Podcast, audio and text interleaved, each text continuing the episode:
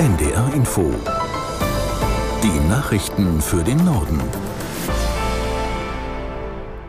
Um 14 Uhr mit Astrid Fietz. Polizei und Staatsanwaltschaft sind heute früh in insgesamt acht Bundesländern gegen Anhänger der Reichsbürgerszene vorgegangen.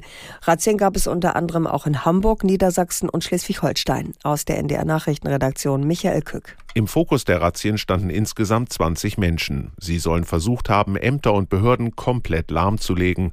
Und zwar untereinander abgesprochen mit massenhaften Anrufen und E-Mails. Außerdem sollen sie die Mitarbeiter dort stark bedroht und beleidigt haben. Hunderte Ermittler waren im Einsatz und haben Beweise sichergestellt.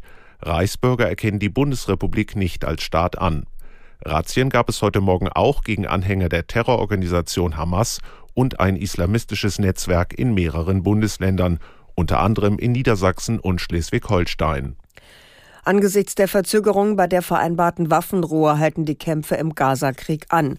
Heute früh stiegen laut Augenzeugen erneut schwarze Rauchwolken im Norden des Gazastreifens auf. Palästinensische Medien berichteten zudem von mindestens 15 Toten bei Luftangriffen auf die Stadt Khan Yunis im Süden des Küstengebiets. Dort haben Hunderttausende Menschen Schutz vor dem israelischen Vormarsch im Norden gesucht. Israel erklärte, die eigentlich für heute erwartete Freilassung einer ersten Gruppe von Geiseln aus der Gewalt der Hamas werde sich mindestens bis morgen verzögern. Mit dem Schritt einhergehen sollte die erste Waffenruhe nach fast sieben Wochen Krieg. Nach dem Wahlsieg des Rechtspopulisten Wilders erwarten die Niederlande schwierige Koalitionsverhandlungen.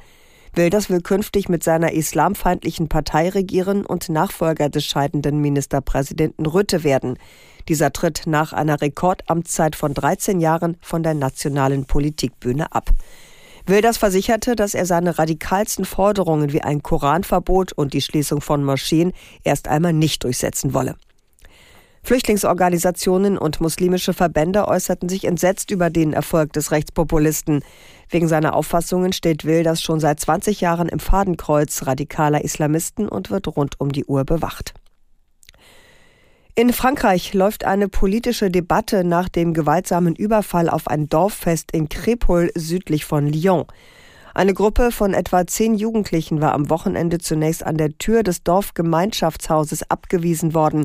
Daraufhin kam es auf der Straße zu brutalen Auseinandersetzungen zwischen der Gruppe und Festteilnehmern. Ein 16-Jähriger wurde erstochen und zwei Menschen schwer verletzt. Frankreichs Innenminister Darmanin sprach von einer Verrohung und einem Versagen der Gesellschaft. Jetzt müsse mehr Autorität hergestellt werden. Was er damit meint, sagte der Minister nicht.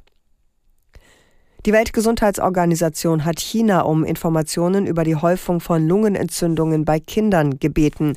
Vor allem im Norden des Landes steigt die Zahl der Erkrankungen. Aus Genf Katrin Hondel. Im Rahmen der internationalen Gesundheitsvorschriften habe die WHO epidemiologische und klinische Informationen sowie Laborergebnisse gefordert. Zudem habe man China um weitere Informationen gebeten über die jüngsten Trends bei der Verbreitung bekannter Erreger wie dem Grippe- oder dem Coronavirus und die aktuelle Belastung des Gesundheitssystems. Die chinesischen Behörden selbst hatten am 13. November über eine Zunahme von Atemwegserkrankungen in China berichtet. Anfang dieser Woche berichteten dann verschiedene Medien von überfüllten Kinderkrankenhäusern in Peking und anderen Orten.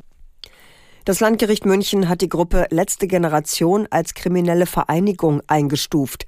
Zweck und Tätigkeit der Klimaaktivisten seien darauf ausgerichtet, Straftaten zu begehen, wie zum Beispiel das Blockieren von Straßen und Flughäfen, entschied die Sta Staatsschutzkammer des Gerichts.